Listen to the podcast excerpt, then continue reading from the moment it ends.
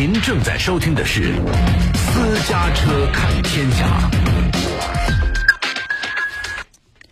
端午假期，随着多地疫情趋于平稳，商超、餐厅恢复经营，消费市场呈现出复苏回暖的态势。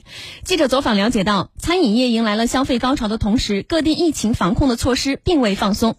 统筹疫情防控和刺激消费工作，各地都出台了哪些措施？又如何把握好疫情防控的力度？我们来听一下央广记者管鑫、安阳台记者郑金钊、张凯琪的相关介绍。随着全国疫情防控形势逐渐向好，部分高校有序组织有意愿的学生离校返乡。学生返乡后应该如何科学精准做好集中隔离或者居家健康监测呢？教育部体育卫生与艺术教育司副司长、一级巡视员刘培俊表示，精准落实离校返乡学生健康管理，各地逐级传达、逐级落实学生离校返乡政策，不得层层加码。有疫情的地区，高校校园内如果没有疫情，学生完成七天以上的封闭管理后，学生可持本校开具的相关证明，以及四十八小时内核酸检测阴性证明离校返乡。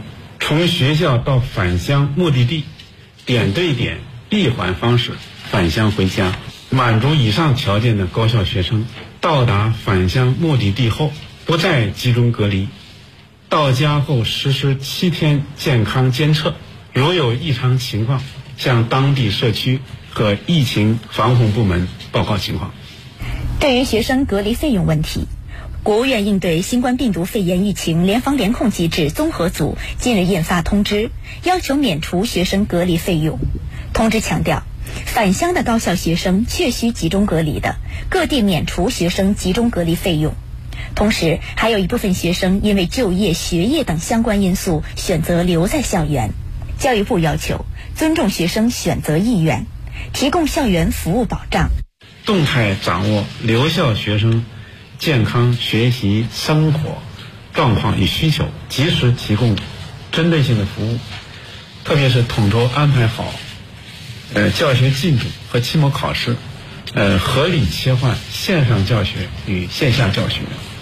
呃，优化调整就餐、购物、收发快递等相关措施，特别是呀，按需求开放校内的学习、锻炼、科研等重点场所，呃，满足学生啊，呃，就诊就医等特殊需求，让留校的学生感受在校如在家的温暖。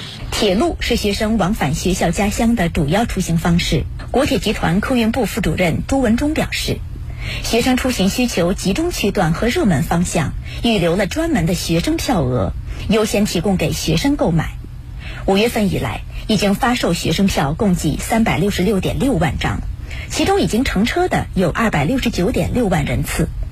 同时，采取加开列车、加挂车厢、动车组重联等措施，提供充足运力。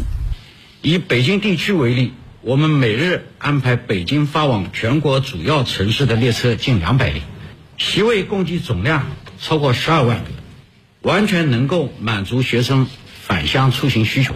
做好应急储备，在北京、广州、武汉、西安等高校集中地区，安排一定数量的热备动车组，根据售票大数据动态，随时启动备用能力。满足突发学生客流出行需要。全国疫情防控形势总体呈现稳定下降态势。五月三十号以来，全国新冠本土感染者已经连续六天降至一百例以下。但近日，内蒙古等局部地区又出现了新的聚集性疫情。当前，全国疫情防控形势依然严峻复杂。上海要坚决防止疫情反弹回潮扩散，北京要进一步阻断传播链条延长。吉林、辽宁要切实阻断延边疫情扩散。国家卫生健康委疾控局副局长、一级巡视员雷正龙表示，各地要更加高效统筹疫情防控和经济社会发展，进一步提高防控措施的科学性、精准性、针对性，坚决防止简单化、一刀切和层层加码现象，坚决做到九不准：一、不准随意将限制出行的范围由中高风险地区扩大到其他地区。二不准对来自低风险地区人员采取强制劝返、隔离等限制措施。三、不准随意延长中高风险地区及风管控区的管控时间。四、不准随意扩大采取隔离管控措施的风险人员范围。五、不准随意延长风险人员的隔离和健康监测时间。六、不准随意以疫情防控为由，拒绝为极危重症和需要规律性诊疗等患者提供医疗服务。七、不准对符合条件离校返乡的高校学生采取隔离等措施。八、不准随意设置防疫检查点，限制符合条件的客或司乘人员通行。不准随意关闭低风险地区保障正常生产生活的场所。您正在收听的是